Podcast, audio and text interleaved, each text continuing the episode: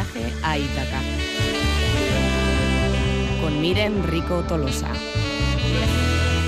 Miren, Enrique Tolosa, Egunon. Egunon. Bueno, por fin les veo. Por fin. Yo creía que eran ectoplasmas, no, está Anabelí. La cuota femenina del programa, dice, no sé quién ha dicho, no sé si ha dicho ella o él, pero alguien ha dicho eso. Aquí están preparadas. Ah, nos vamos a Nueva York, ¿verdad, Miren? Nos vamos a Nueva Venga, York. pues camino a Nueva York. Cuénteme. Todo empezó por un número equivocado. El teléfono sonó tres veces en mitad de la noche y la voz al otro lado preguntó por alguien que no era él.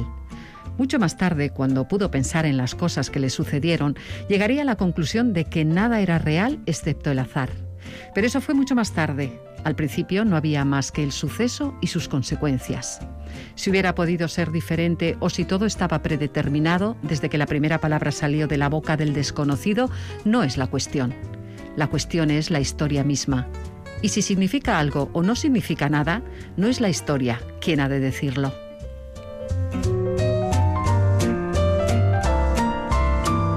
Nos hemos ido a Nueva York porque hoy hablamos de la trilogía de Nueva York de Paul Auster.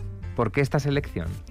Pues yo creo que desde que empecé a hacer esta colaboración, todos los años ha caído un Auster y yo creo que ya era hora de que, de que cayese una de las obras que, que lo encumbró a la fama a Paul Auster. Una de las es más esta- memorables, ¿no? Sí, es esta trilogía de Nueva York que precisamente se llama trilogía porque está compuesta por tres novelas cortas, que serían la primera Ciudad de Cristal, la segunda Fantasmas y la tercera Habitación Cerrada. Eh, ¿Por qué están las tres en un solo volumen? ¿Por qué podemos encontrar esta trilogía eh, que es indisoluble totalmente hoy en día?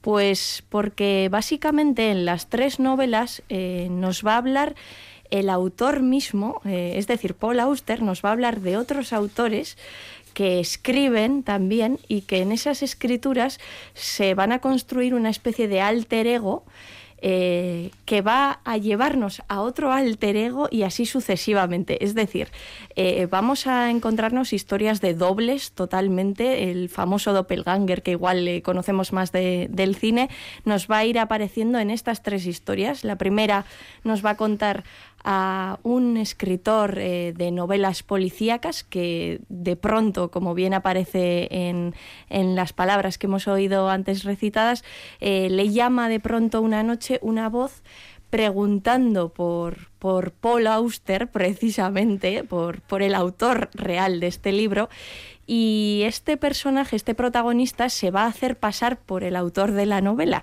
que es un detective privado y a raíz de esa, de esa falsa identidad eh, va a entrar a buscar a otro personaje que a la vez es su alter ego. Bueno, va a ser un lío de personajes, pero que todas las eh, novelas, estas tres novelas, al final van a tener una especie de estructura circular que al acabar la última vamos a poder entender la primera. En ese lío de personajes que, que hablas, eh, ¿es difícil seguir la novela? ¿Te puedes llegar a perder en algún momento con el alter ego del alter ego?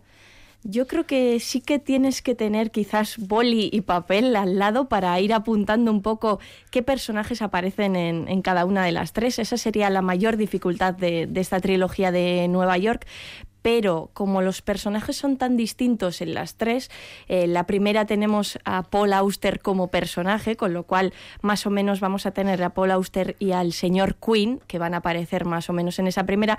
En la segunda, los nombres de los personajes son nombres de colores. El señor Hablamos de blanco. fantasmas, ¿no? De esa Eso es, segunda parte. Eso es. La segunda de fantasmas es el señor blanco, el señor azul, el señor gris. Entonces hay como una ruptura en los nombres de los personajes. Y la tercera, que sería Habitación Cerrada, se, se va a centrar en un personaje que se llama Fanswave, que es el principal personaje de esa última eh, novela, que luego va a enlazar con la primera. Es decir, cuando conozcamos la verdadera identidad de ese personaje, vamos a recordar la identidad del primer personaje. ¿Y cómo son esos personajes? ¿Tienen algún Pues- nexo en común? ¿Son eh, personajes intensos, profundos?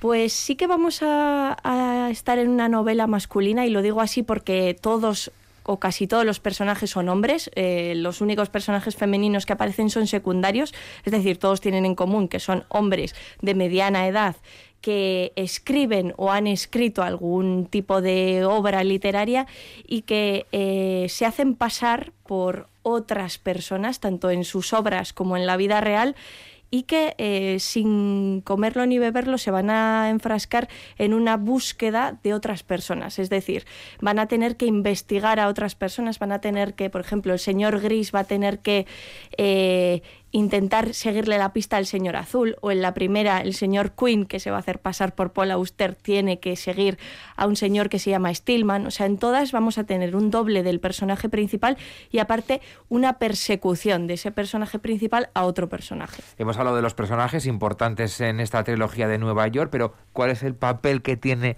la propia ciudad de Nueva York para ir, bueno, pues impresa en ese nombre? Pues evidentemente las tres van a estar eh, ambientadas en Nueva York. Es una ciudad eh, que sale en prácticamente la mayoría de, novelas de Paul Auster.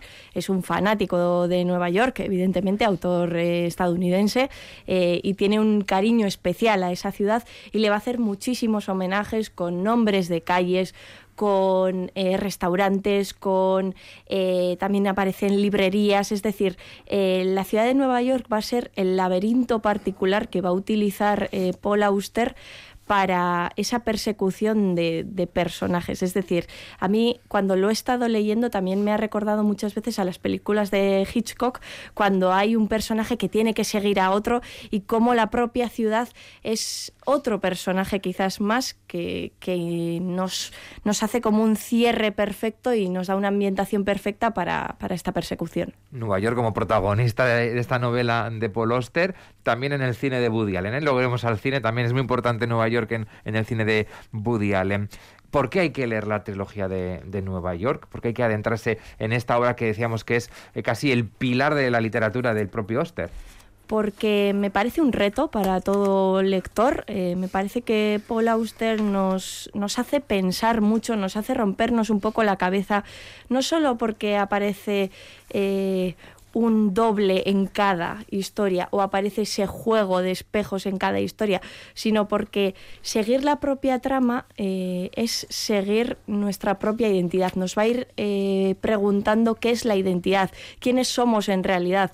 Eh, si tendríamos, tuviésemos la oportunidad, podríamos desdoblarnos en otra persona o cuando leemos o, escribimos, somos nosotros mismos o estamos eh, adentrándonos en la piel de, otros personajes. Yo creo que esas eh, historias y esas preguntas son muy interesantes y merecen muchísimo la pena. Paul Auster es uno de los grandes escritores contemporáneos de hoy en día y como hemos dicho, eh, es su obra fundamental, la que luego le ha llevado a ser el escritor que es hoy en día. ¿En qué editorial podemos encontrar esta trilogía de Nueva York y a qué precio? Pues básicamente en todas, todas las editoriales han sacado una copia más eh, barata o más cara, pero yo, por ejemplo, tengo la de Libros del Zorro Rojo, que es una editorial muy, muy especial, que incluye las, las ilustraciones de Tom Barnes, que es una pasada de, autor e ilustrador.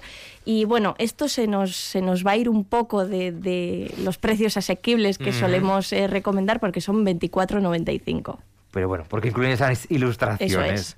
Bueno, pues hoy en ese viajita que hemos ido a Nueva York hemos conocido la trilogía de Nueva York de Paul Auster, una de las novelas cumbre de este autor, eh, un escritor, por cierto, dicen muy cervantino y que, bueno, pues delata tomado ¿no? ese tratamiento eh, de la figura del narrador de un modo tanto polivalente como ambiguo. Miren, Rico Tolosa, es que recasco y hasta la próxima semana.